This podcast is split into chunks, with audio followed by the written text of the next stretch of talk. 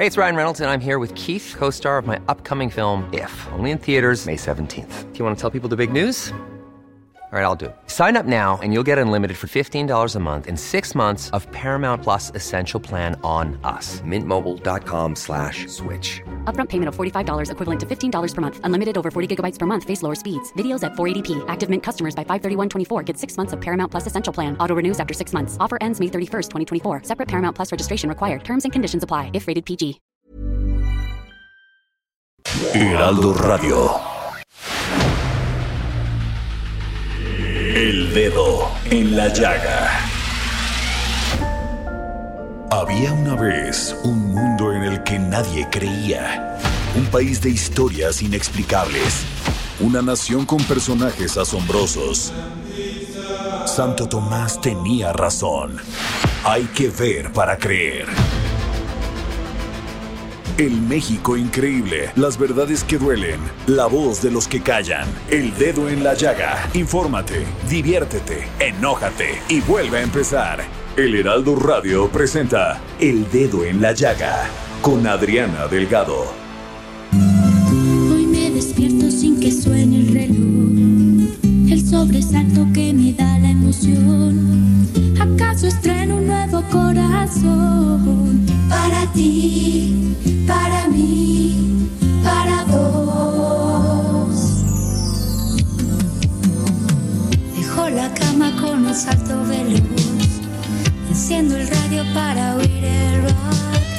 Y me preparo para irte a buscar un café, unos jeans nada más.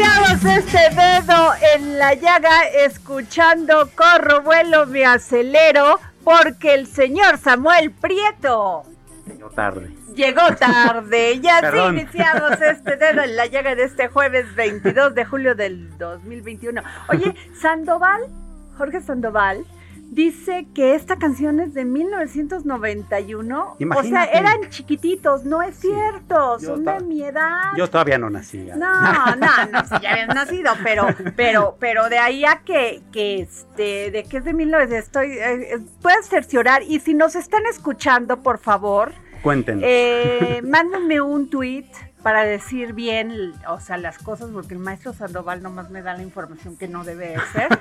si esta canción de Timbiriche, Corro, Vuelo, Me Acelero, es de 1991, me lo puedes mandar a arroba Adri Delgado Ruiz. Y este, ¿qué le vas a dar de premio por haber llegado tarde? Ah, pues vamos a tener que, que compensar al maestro Sandoval. No le saco nada, nada. sí. Bueno, este Samuel, qué bueno que ya estás aquí. Qué gusto Y verte. fíjate que la Comisión Federal de Competencia Económica, la COFESE, está llevando a cabo una investigación del mercado de tarjetas de crédito, de crédito en nuestro país, por lo cual ya en diciembre pasado emitió un dictamen preliminar identificando barreras a la entrada y medidas correctivas. El oligopolio en este mercado implica grandes afectaciones a millones de mexicanos, como son la falta de bancarización, los altos precios por eh, para los comercios, la pobre calidad en el servicio y la obstaculización a la innovación en medios de pago. Como parte de estas medidas correctivas se encuentra la obligación a que los grandes bancos extranjeros dejen de dominar las únicas, fíjate nada más, dos caras de cámaras, perdón, de compensación en el mercado. No, bueno. Y fíjate lo que es, o sea, me van a decir ¿y qué es una cámara de compensación. Bueno, se los voy a explicar. Son sistemas encargados de proporcionar el servicio de compensación y liquidación de documentos interbancarios, operaciones del servicio de transferencia electrónica de fondos y domicilis- domiciliación, domiciliación, Domiciliación. de recibos. Oye, y vengo así para toda. Es decir, es por donde pasan, entre otras cosas, la solicitud, autorización y pagos que se hacen con tarjetas. ¿Cómo ves? Vaya, y nada más dos para todo el mercado. Imagínate Nada el monopolio que El mo- no, y en una se juntan dos bancos. Fíjate, O sea, son co- codueños. así es. ¿Qué tal? Y este, déjenme decirles que en este tema, ayer eh, el senador Oscar Eduardo Ramírez eh, Aguilar, presidente de la mesa directiva de la Comisión Permanente del Congreso de la Unión, le dirigieron un punto de acuerdo al senador Alejandro Armentamier sobre este, este, sobre este punto, por el que se exhorta a la Comisión Federal de Competencia Económica para que, conforme al procedimiento previsto en la Ley Federal de Competencia Económica, concluya en tiempo y forma la investigación identificada con el número PUM ahí luego se los doy, y emite una resolución para corregir las fallas en el mercado de sistemas de pago cuyo procesamiento involucre una cámara de compensación para pagos con tarjetas de crédito o de débito. Bueno, y es por eso que tenemos al senador Alejandro Armenta Mier en la línea. ¿Cómo está, senador? Hola Adriana, gracias, gracias al dedo en la llaga y a todo el equipo de producción por este espacio. Muchas Buenas gracias, tardes. senador, por contestarnos la llamada. Oiga, pues a ver, ¿dónde va a poner el dedo en la llaga? Porque sí, efectivamente, está afectando a todos aquellos que tenemos una tarjeta de crédito. Tienes mucha razón y lo hemos dicho con respeto, pero con precisión. Tenemos que poner orden al sistema financiero. El sistema financiero en México es el que más gana en todo el mundo, más utilidades tiene. La COFESE, que es un ente autónomo que debería de estar vigilando la y regulando el, el tema de competencia entre las instituciones, servicios financieros, se ha comportado lamentablemente con una actitud de complacencia que espero no sea complicidad. Uy, lamentablemente, no es la primera vez, Adriana, que la COFESE eh, genera eh, una actitud eh, frente a, a conductas irregulares. En este caso, el oligopolio de los bancos, unos cuantos bancos de orden internacional, los más poderosos financieramente hablando, están monopolizando este tipo de servicios, pero sobre todo están engañando con las tarjetas de crédito y de débito a los usuarios de la, de la, de la banca. ¿Quiénes son los usuarios de la banca? Todos nosotros. Y lo único que nosotros queremos como senadores de la República, porque queremos un sistema financiero fuerte, queremos que les vaya bien a los bancos, pero no a costa de un saqueo de los usuarios que somos los ciudadanos. Por lo tanto, le hemos pedido a la COFESE que concluya la investigación del mercado de sistema de pagos, que revise los indicios de prácticas anticompetitivas en la totalidad del mercado de tarjetas de débito y de crédito y que comprenda las actividades de adquirencia, emisión y compensación para hacer más eficiente el funcionamiento del mercado.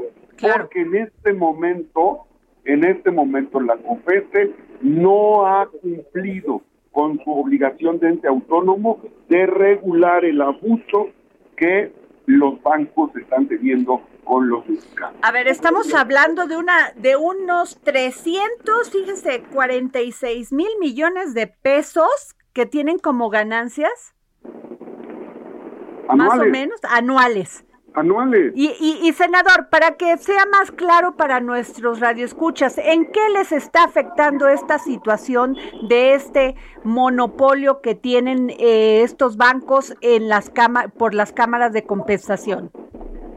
Cada vez que una persona usuaria del banco usa su tarjeta de crédito o de débito, está pagando excesivamente el servicio financiero a estos Ah. oligopolios. Así, En Así lugar de sencillo. pagar, Con el en CAT. lugar de pagar un peso, estás pagando tres pesos, por poner un ejemplo. ¿Y esto cómo Para- se da en otros países? ¿Por qué, ¿Por qué aquí en México tenemos esa situación? Porque en México lamentablemente ha habido complicidad de las autoridades hacendarias, Híjole. de las autoridades del Banco de México y de los entes autónomos que deberían de estar procurando el equilibrio y la competitividad entre todas las instituciones financieras. Es una complicidad. Señor legislador, ¿qué se tal?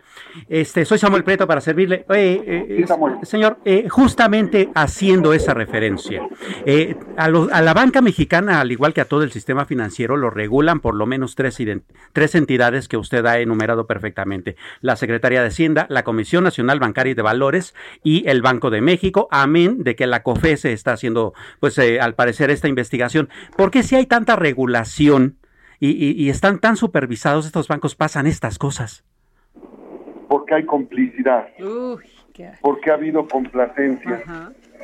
porque se creó todo un sistema de corrupción desde la COFESE, desde Hacienda, desde el Banco de México que cierra los ojos. Por ejemplo, hay otro caso más grave que este.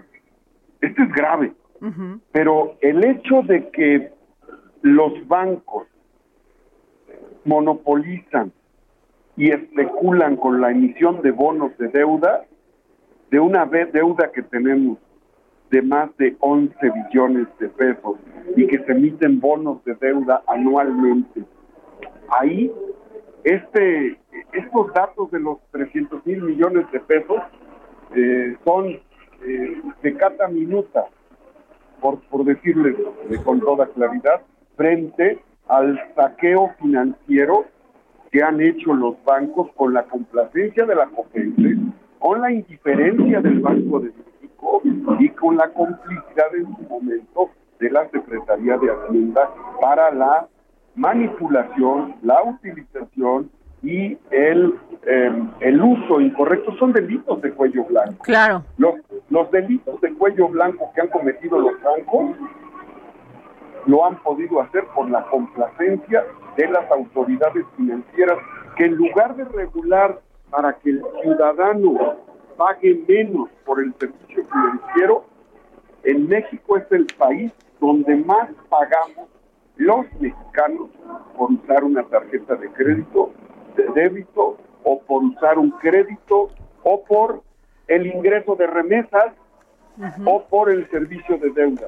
Los bancos en México tienen ganancias multimillonarias, es el país donde más ganan. Por remesas, estamos hablando prácticamente de más de 850 mil millones de pesos al año de remesas.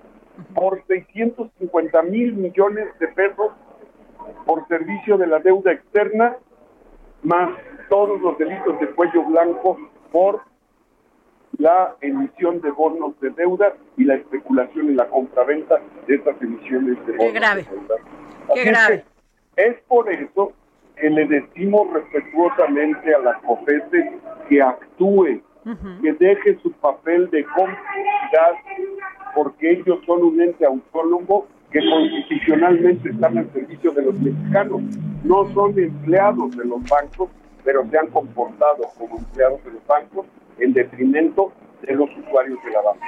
Pues así es, este, ¿y qué sigue desde esta? Bueno, se le se le está pidiendo a la COFESE, a la, la al, este, a la Comisión Federal de Competencia Económica que ya solucione estas. ¿Qué sigue de- después de este punto de acuerdo, senador? Bueno, el punto de acuerdo pone en evidencia la complicidad. Hemos encontrado desdén, hemos encontrado desprecio, hemos encontrado apatía.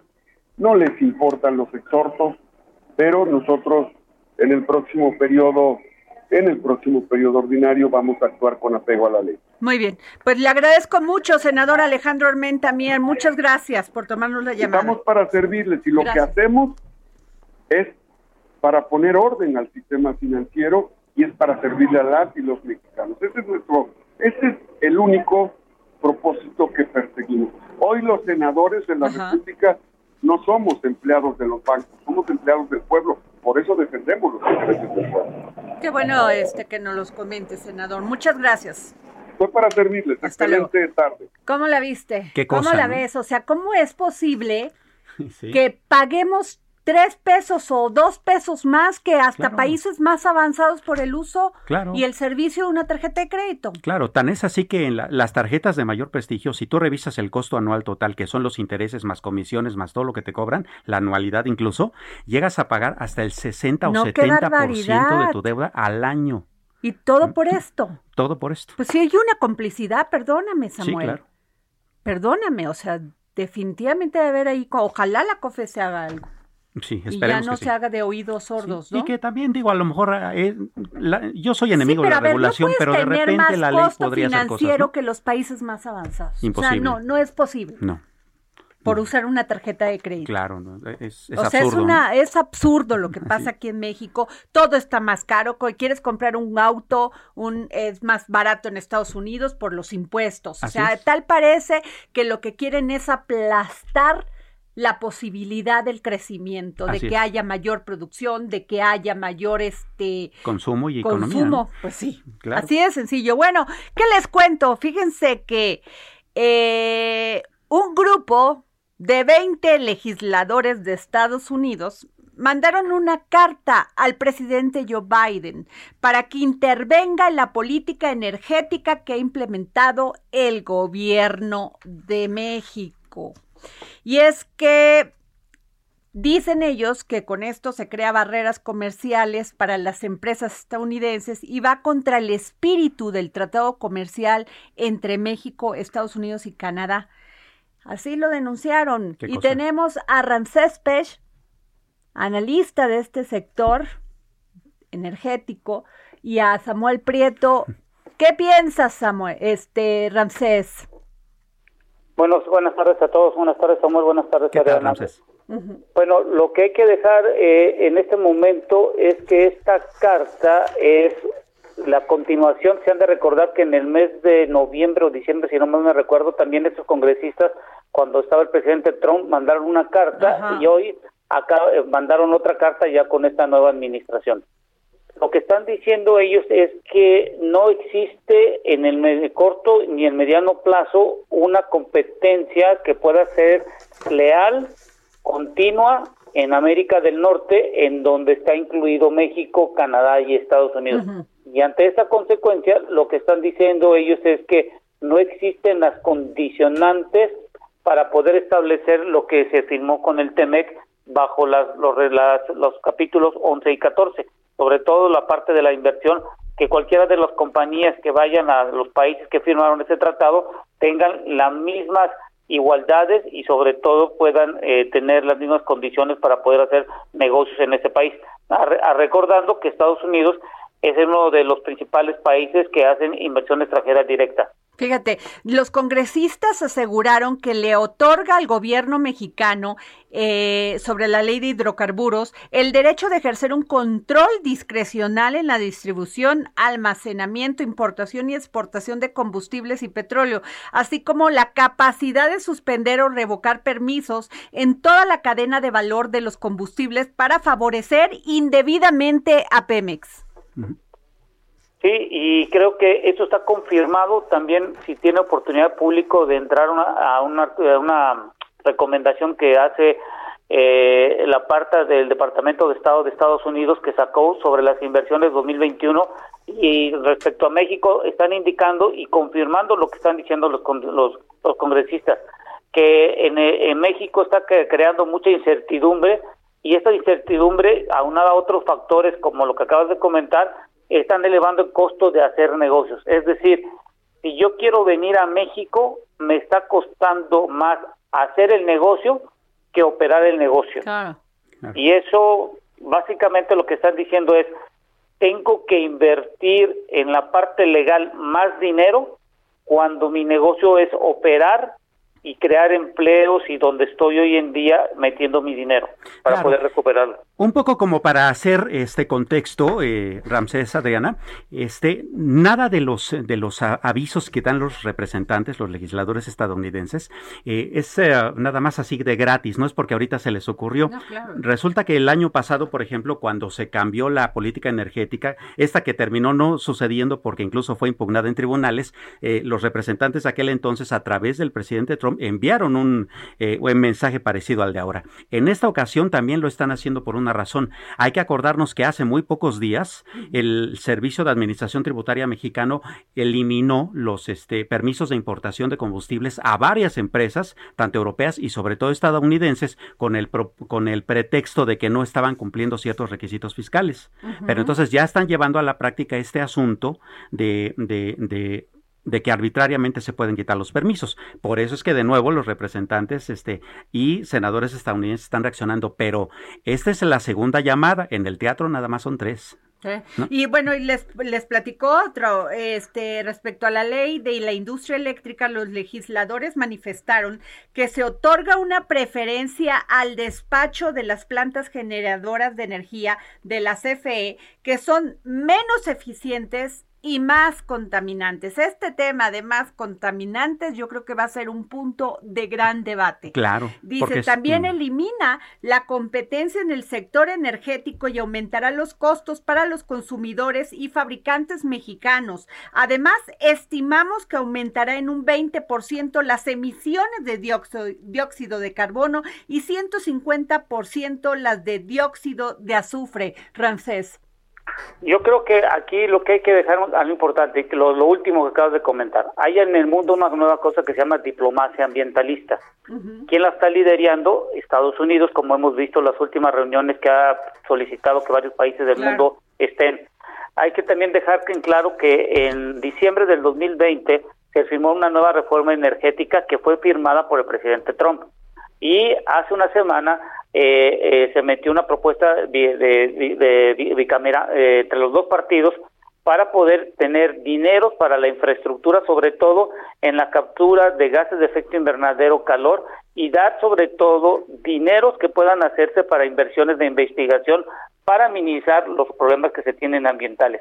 Que todo esto que lleva en un contexto muy claro, que como comentaba Samuel, de los permisos que acaban de suspender por, la, por el SAT, aquí el problema radica en que Pemex, si quiere, queremos dejar que sea el que pueda satisfacer toda la demanda de combustibles por medio de las refinerías, solo hay que darles este dato y que se pongan a pensar si es que vamos a poder. Fíjate, de enero a junio, en el año 2020, habían 157 paros en plantas. Hoy, en este año 2021, hay 205, es decir, hay más de 50 paros en las plantas. Imagínate que no existe una continuidad en el volumen de salida de combustibles. Si esto se agrava porque el dinero que se está utilizando en las refinerías solo es de un mantenimiento preventivo, no correctivo, ¿tú crees que quitando los permisos y suponiendo que Pemex tenga la capacidad de la importación, si es que algunas de las plantas pudieran tener un fallo más continuo, ¿cómo le vamos a hacer? Totalmente de acuerdo. O sea, Ramsés, pero hemos estado platicando de este tema, de la poca confianza que hay en la inversión en estos sectores y todo, pero el gobierno sigue con su misma política. Sí. ¿Qué va a pasar? ¿Hasta Pero, dónde va a llegar este tema? Bueno, ¿hasta dónde va a llegar? A, a ver, vamos a dejarlo claro. Pemex ni la Comisión Federal de Electricidad inventan tecnología o hacen tecnología. Todo lo tienen que licitar, contratar, asignar o invitar por invitación restringida. ¿Por qué? Porque toda la tecnología viene fuera de nuestro país. La pregunta que tengo que yo realizar hoy en día, porque ahorita está la secretaria de Economía en Estados Unidos, me imagino que estar reuniéndose con la embajadora Taí y todo lo que va lo, lo del TEMEC. La pregunta es, si no ve las condiciones ni México ni Canadá para el año 2026, donde aseguren que las inversiones en el periodo que falta de esta administración no se lograron, yo quiero ver que el siguiente administrador que va a entrar después del 2024, eh, que le diga a Estados Unidos y Canadá, ¿sabes qué? Vimos que los últimos años pues no eres un socio confiable, por lo tanto pues no me conviene volver a firmar el TEMEC y solo voy a firmar un, un tratado bilateral con Canadá. Y a ti pues ahí ve cómo lo vas a hacer y cómo nos ponemos de acuerdo para, la, Qué para la- barbaridad. Eso es lo que hay que ir pensando. Pues te agradecemos mucho, este Ramsés Pech. Gracias por estar con nosotros, como siempre, muy oportunos tus comentarios. Gracias y cuídense. Gracias. ¿Cómo Claro. ves? No, qué cosa, porque además ya hay notas en el sentido de que hay otras cámaras de otros sectores comerciales y empresariales en Estados Unidos que también ya Bueno, están alertando sobre es la un falta tema de y la democracia sindical se lo acaban de decir a Tatena Cloutier Claro. allá varios legisladores Es un asunto de mucha confianza. Nos vamos a un corte y regresamos.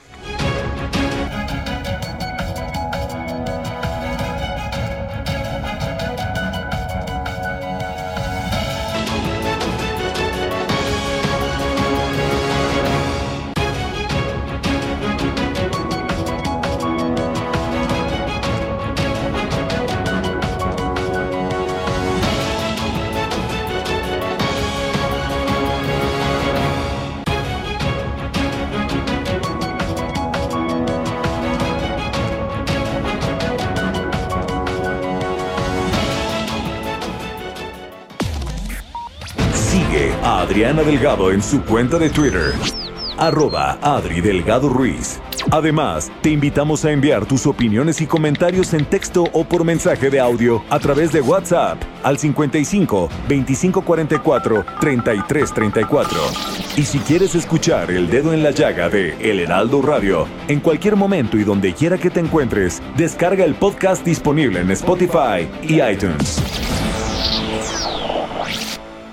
Heraldo Radio. La HCL se comparte, se ve y ahora también se escucha.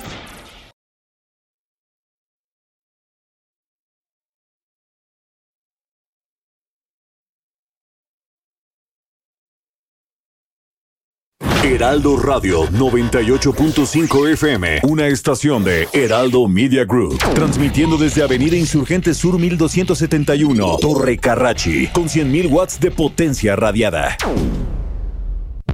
Sigue a Adriana Delgado en su cuenta de Twitter en arroba Adri Delgado Ruiz. Y envíanos tus comentarios vía WhatsApp al 55 25 44 33 34 o 55 25 02 21 04. Amigos del Heraldo Radio, esta temporada de vacaciones, JLN Labs y Aeroméxico cuidan a todos los viajeros con una alianza especial y ofrecen un precio preferencial a los pasajeros de Aeroméxico y Delta Airlines en pruebas COVID-19. Pueden hacer su prueba PCR desde 1,699 pesos y la de antígenos desde 450 pesos. Resultados en menos de 8 horas. Agenden su cita a domicilio y envíen un WhatsApp al 5530 260609 o si prefieren, visiten sus sucursales. Para más detalles, consultar www.jlnlabs.com.mx diagonal aeroméxico-medio ESP. Continuamos. Regresamos aquí al dedo en la llaga. Yo soy Adriana Delgado. Nos escucha usted a través de la 98.5 FM. Me acompaña el día de hoy mi queridísimo Samuel Prieto, gran columnista, guionista. Bueno, ya, ya, no le voy a echar porque además llego tarde. Bueno, a ver, Quintana Roo trabaja para desmantelar grupos criminales y recuperar la paz y tranquilidad de la gente. Y fíjense que desde el 2019 y hasta la fecha fueron detenidos por la policía de Quintana Roo mil 923 presuntos delincuentes, una parte importante vinculada a ocho grupos criminales diferentes, todos ellos involucrados en diversos delitos, incluidos el tráfico de droga. En el 2019 fueron 559, en el 2020 fueron 891, de enero a 31 de, de enero al 31 de junio del 2021 son 473. De enero a junio del 2021 fueron aseguradas 172 armas de fuego, 124 cortas, 45 largas y 3 granadas. En cuanto a sustancias ilícitas, aseguradas son 171.924 bolsitas, 28 plantas y 40 frascos con diversas drogas. En el mismo periodo se aseguraron 104 automotores, 93 vehículos y 11 motocicletas. Durante la presente administración son 143 las personas privadas de la libertad trasladadas a centros federales por su perfil criminógeno de alto índice de criminalidad, baja adaptación social y estado peligroso alto, que requerían medidas especiales de seguridad y vigilancia cuya infraestructura solo tienen los centros federales de readaptación social. Y el 19 de septiembre del 2018 fueron trasladados a penales de máxima seguridad 38 reos que mantenían el autogobierno al interior del centro de restricción social de Chetumal. El saldo son siete custodios y cinco reos con lesiones. Participaron más de 600 elementos de seguridad pública, ejército, armada, policía federal, entre otros. Y otro, otra información también que les tengo es que eh, usted hemos estado platicando, incluso tuvimos una reunión con el secretario de gobierno de la Ciudad de México, Martí Batres, este, y nos platicó que iba sostener estas reuniones con los alcaldes electos de la ciudad, alcaldes y alcaldesas electas de la Ciudad de México. Y, los, y esto es muy importante porque muchos de ellos, Samuel, como Adrián Rubalcaba y otros que hemos entrevistado, nos dijeron que además que este que las reuniones habían sido muy este productivas y que además en un ambiente muy pues nada tenso, que muy amigable y que se llegaron a, a este a hacer compromisos, ¿no? Y los fíjate, ellos dicen que los programas de presupuesto participativo van a continuar. Ah, Esto dice bien. el gobierno de la Ciudad de México. La jefa de gobierno no propone suspenderlos, sino establecer un mecanismo para que las alcaldías no pierdan los recursos que no puedan ejercerse por razones legales. Las reuniones del secretario de gobierno de la Ciudad de México, Martí Batres, con alcaldes de oposición van a continuar. También se programarán reuniones entre los alcaldes salientes y los entrantes para agilizar la transición. Por aquellos que andan diciendo que no se habían reunido con ellos, ahí va. Poquito a poquito, uno por uno, ¿eh? Claro. Y sí les tengo que leer esta información porque me dio mucho gusto. ¿Tú sabes cuáles son las sanciones para el maltrato de animales en el Estado de México? No. Bueno, los lomitos, los perritos o como usted quiera llamarles, son un sector que poco a poco alzan más la voz a través de las leyes y activistas para exigir un alto al maltrato y esto puede ocurrirle a quienes violenten su integridad física o emocional. Mm. El maltrato animal, escúchenme bien, en el Estado de México es delito. Es delito y puede ameritar cárcel. ¿Sí? Y es que, Samuel, sí es un tema. Sí. Se ha normalizado el maltrato a los animalitos. Sí, lamentablemente. O sea, es terrible, por ejemplo, y lo tengo que decir con todas sus letras. En Gilotepec, y ojalá me escuche el presidente municipal saliente y el presidente municipal entrante. Unos de Morena, el otro es del PRI. ¿No sabes qué terrible? Todos los animales, todos los perritos Wow. abandonados en las carreteras, en las calles, unos sin piernas, unos cojos, unos sin ojos, que además maltratan y, vi- y violentan de una manera terrible. No puede seguir pasando esto, Samuel, porque yo siempre he pensado que si tú eres capaz de maltratar a un animal, a un animalito que lo único que tienen es miedo cuando se les acerca un ser humano, porque saben que van a ser maltratados, ¿qué puedes esperar de tu trato con otro ser humano? Exactamente. Eso explica, por ejemplo, el maltrato infantil, la violencia contra las mujeres y muchas otras cosas más. ¿no? Bueno, ahí está. Y, y es que eh, también escúchenme, el presidente municipal de Morena Saliente y el presidente municipal del PRI entrante y las autoridades del Estado de México. No existe educación ambiental. Sencillamente no enseñamos a nuestros hijos, a los niños y las niñas cómo cuidar a los animales. Claro. Sencillamente no tenemos esa capacidad. ¿Por qué? Porque no ha sido educado. Así es. Igual que pasa con lo que tú estás diciendo con los feminicidios, con el trato hacia una mujer, con el trato de igualdad y equidad hacia las mujeres. Y ahí está el resultado. Somos uno de los primeros de los países con primer lugar en muerte de mujeres, de Así es. feminicidios. Así es, Y lamentablemente. también debemos de ser en, tra- en, tra- en vio- este, violencia hacia los animales. Así que les digo, ¿eh? Desde ahora, el Código Penal refiere en su artículo 235 del Estado de México que se considera como maltrato causar lesiones dolosas a cualquier animal que no constituya plaga y se le impondrá pena de seis meses a dos años de prisión y multa de 50 a 150 días de salario mínimo general vigente en la zona geográfica que corresponda. Así que, señores presidentes municipales, no se hagan de la vista gorda diciendo que ustedes no tienen responsabilidad en esto. Sí la tienen. Y si usted ve a alguien que maltrata a un animal en el Estado de México, tiene que denunciar. Claro. Tiene que denunciar, porque no vamos a aprender hasta que no haya una autoridad, Samuel, Así que es. nos los haga entender. Claro. Y tienen que recordar que, de hecho, su juramento al cargo es cumplir y hacer cumplir la ley. Así que no se hagan los presidentes municipales pensando que es una tontería esto de los perritos. Así empezó el tema de los feminicidios y ahora ya no es ninguna broma.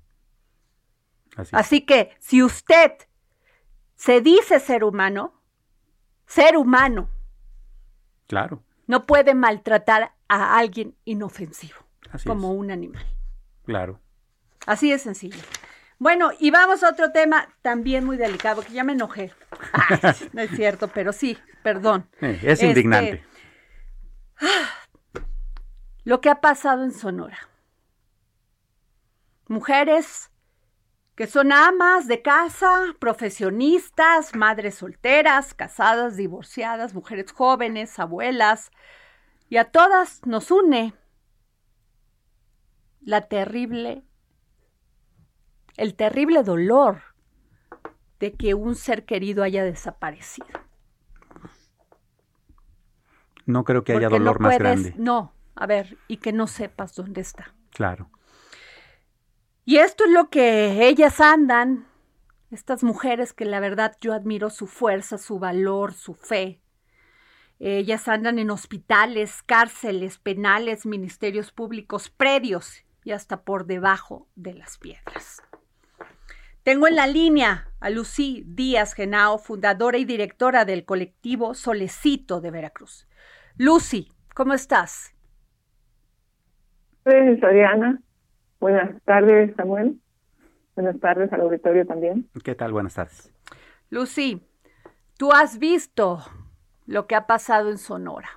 Mujeres Sí. como tú queriendo encontrar a sus seres queridos a costa de todo. Y Sí. ahora, Lucy, se complica más, se violenta más.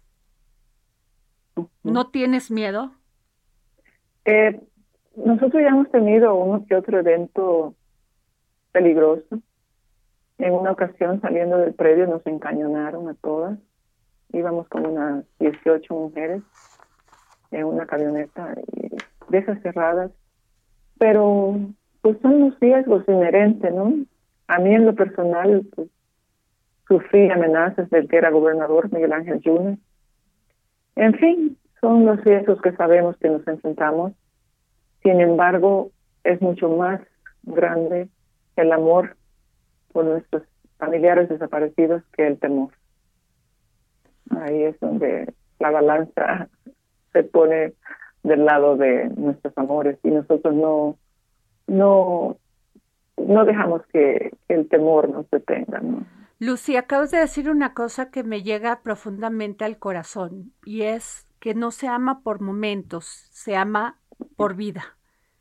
Sí, Y es terrible para todas estas madres, mujeres que buscan a sus maridos, que buscan a sus hijos, que buscan a sus hijas, pasar lo que están pasando ustedes y, a- y tener en contra a las autoridades que deberían de ser las que las apoyan. Así es, es, es lo que vivimos nosotras en el día a día y así ha sido desde hace años ya, bastante años, bastantes años ya que tenemos en esto y no vemos, eh, no lo podemos estar pensando continuamente, cuestionando, porque entonces es donde uno se siente peor, ¿no? Eh, por eso lo que hacemos es seguir enfocadas en nuestra lucha, en nuestra búsqueda, porque son muchos los que buscamos. Yo no solamente busco a mi hijo, busco a todos los demás desaparecidos de México y me gustaría poder encontrar a los, especialmente a los de mis compañeras, ¿no? En fin, ya de hecho eh, llevamos unos 350 y tantos rescatados de las garras de la clandestinidad que estaban en fosas eh, clandestinas y nosotros logramos rescatarlos. Entonces creemos que tenemos un trabajo muy grande y muy noble por delante y no podemos permitir que nos eh, quieran cambiar no nuestro nuestra lucha. No podemos permitir porque es lo que quisieran amedrentarnos asustarnos y que no salgamos. Pero Eh, eso no va a suceder no Lucy, justamente hablando de eso, usted tiene muchísima experiencia, particularmente desde el colectivo allá en Veracruz, eh, en el asunto de buscar estas eh, fosas. eh, seguramente es un dolor que, bueno, yo pues no podría describir, ¿no? Supongo que hay Sí. que vivirlo para entender el tamaño y la dimensión. Cuando ustedes encuentran una fosa, ¿qué es lo que qué es lo que hacen para pues tratar de identificar lo que encuentran, ¿no? Me imagino que de repente los cuerpos no son tan identificables y qué apoyo tienen si es que lo tienen de autoridades, por ejemplo, en lo referente a laboratorios para el ADN o a este o para cuestiones periciales. Sí, ese es un tema muy importante. Hoy en día se está trabajando, de hecho ya eh, hicimos más de dos años de trabajo para lograr hacer el mecanismo de identificación forense, un mecanismo extraordinario, para tratar de dar identidad a los cuerpos que están sin identificar, que son eh, miles, son más de 40 mil cuerpos sin identidad en todo México, ¿no? Entonces, nosotros, lo que nosotros encontramos, claro, eh, no es fácil poder dar identidad a la mayoría de cuerpos y la manera que los encontramos. Eh, no, no podría, no es tan sencillo. Sin embargo, pues los laboratorios de servicios periciales, tanto en Veracruz, que tienen muy poca capacidad, hay que reconocerlo, como también el laboratorio de la Guardia Nacional, que el área científica que nos apoya, son los que más hacen el trabajo del laboratorio. Desafortunadamente hace falta muchísimo por hacer y por eso es el, tan importante el mecanismo de identificación en estos momentos, porque eh, está saturado todo lo que se trate de forense en México, está saturado todo, no hay suficientes profesionales, no hay suficientes reactivos y las familias necesitan dar los perfiles también, esa es otra parte que necesitamos, que las familias se acerquen para dar sus muestras de ADN, porque muchas familias no han puesto denuncia, la mayoría de hecho. Entonces no tenemos todas esas familias. De, de, de los 350 y tantos que nosotros hemos encontrado, solo se han identificado 33. Es una cifra muy magra para la cantidad que, que son. Qué terrible, Lucy. Pues este, no sabes cómo te admiramos, te Gracias, respetamos y gracias a personas como tú, muchas mujeres por lo menos tienen la esperanza de encontrar, aunque sea un pedazo de tela o algo de un ser amado. Sí, eh, en esto cualquier pequeña cosa hace una diferencia muy grande. Eso nosotros lo sabemos, porque vivimos en un mundo de incertidumbre, en un calvario, de agonía, de, de ansiedad por saber. Imagínense lo más sencillo, un minuto pensar que hay un familiar que, usted, que ustedes aman, que no saben de él. No, no es. Nada más cierren los ojos y piensen un minuto. No tienen que hacer más de un minuto porque sé que muchos Incertidumbre. siquiera pueden hacer un minuto. Claro. Es, es verdaderamente un calvario. Lo llaman sus recuestas todos los días. Muchas gracias, Lucy Díaz Genao, fundadora y directora del colectivo Solecito de Veracruz. Gracias. Gracias Por a ti y a tu auditorio, Samuel, a todos. Un abrazo. Gracias. Uf, se rompe hasta el corazón y muchas cosas. En memoria de Aranza Ramos. Así es. Su único delito fue haber amado demasiado a Claro. su marido y buscarlo. Hijo. Nos vamos con Exxon a la milla. Este nos va a presentar un libro porque el único programa que regala libros es El Dedo en la Llaga, Ah, claro. mi querido Samuel.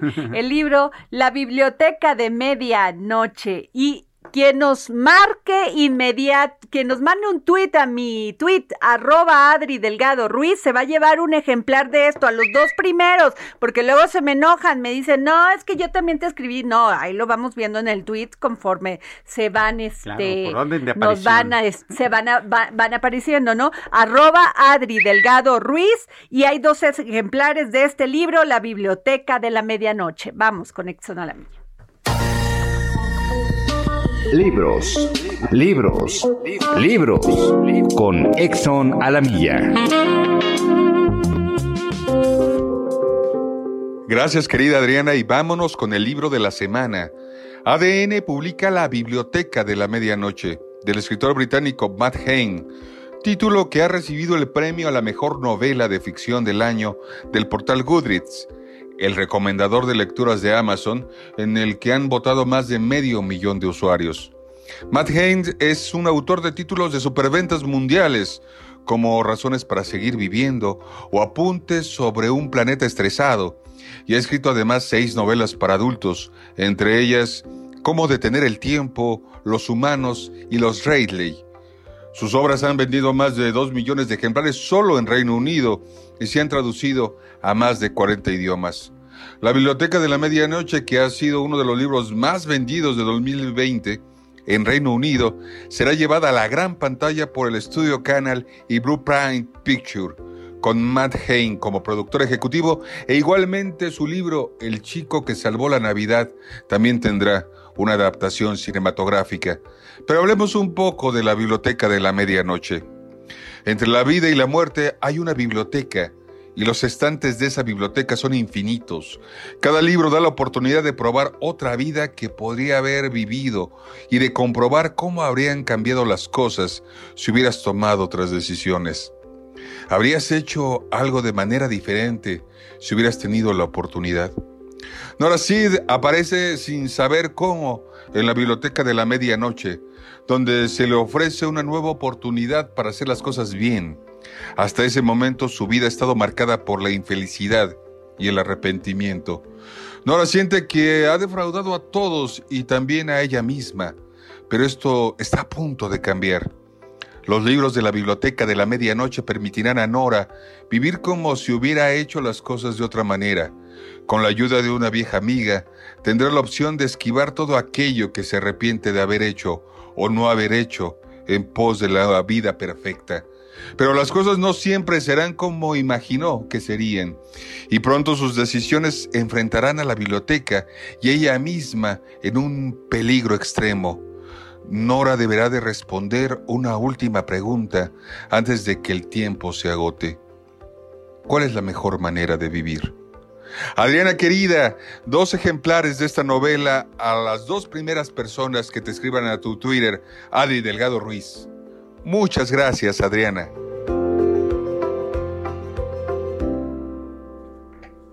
Bueno, regresamos aquí al dedo en la llaga. Ya tenemos dos ganadores, ¿eh? Y se los voy a decir de una vez. Es David Miranda López, que dijo, David, listo, tú eres el ganador.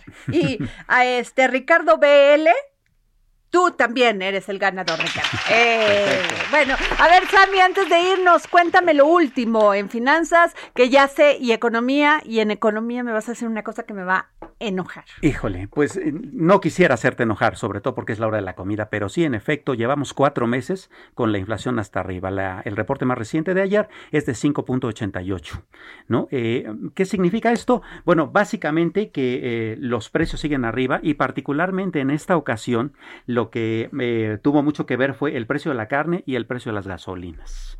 ¿no? Eh, fueron, fueron los, los eh, productos que más aumentaron y que, que contribuyeron a que la inflación continuara así. Las expectativas son que la inflación va a estar alta por lo menos hasta bien entrado el próximo año, justamente por todos los ajustes que está teniendo la economía después de la, de la pandemia. Y bueno, pues por supuesto la recomendación es, pues sí, sí hay que gastar y hay que comprar, pero también hay que ser muy cautelosos con nuestro bolsillo, ¿no?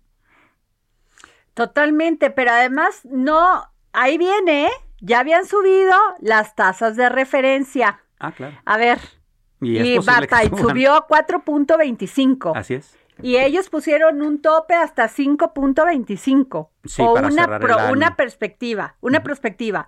A ver si no se nos adelantan, ¿eh? Sí, así es. A ver si no, porque en Estados Unidos también está así la inflación, ¿eh? Está bastante alta y entonces ahí tienen que mediarle porque demasiado subirlas también va a ser paralizar otra vez la economía En estos momentos, ¿en qué debemos gastar? en lo, en lo fundamental. ¿Debemos tomar créditos? Eh, preferentemente no. O mejor dicho, eh, depende de para qué. Si es para cuestiones productivas, sí, pero en este momento no compres con tu tarjeta algo que es perecedero. Y menos ¿No? cuando los bancos te, te cobran tres, dos pesos más o tres pesos más por el costo financiero de usar una tarjeta de crédito, más las tasas de referencia, más de Exacto. esto, esto y esto. Así es. Por Entonces, favor, a ver, dinos, da- danos la tu- Claro. tu, este tu consejo. Pues la cuestión es, eh, si vamos a tomar créditos, que no es, es que es importante tomarlos, que sea para cuestiones productivas y para eh, bienes de consumo duradero, como no sé, un automóvil que sirva para eh, mejorar eh, tu transporte, etcétera. Pero para cuestiones de supermercado y eso no. Para eso mejor tu quincenita, ¿no? Ok. Pues bueno, nos vamos. Gracias a todos los que nos escucharon aquí al dedo en la llaga. Gracias, Ami, por haber estado con Muchas nosotros. gracias. Corro, vuelo, me acelero. un beso. Hasta mañana. El sobresalto que me da la emoción. ¿Acaso estreno un nuevo corazón? Para ti,